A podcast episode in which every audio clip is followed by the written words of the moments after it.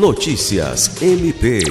Na quarta-feira, 1 de fevereiro, o Procurador-Geral de Justiça, Danilo Lovisaro do Nascimento, esteve presente na reunião promovida pela Secretaria de Assistência Social e Direitos Humanos, que deliberou sobre a implementação de um gabinete de crise, com uma sala de situação para tratar sobre o crescente fluxo de entrada de imigrantes no território do Acre.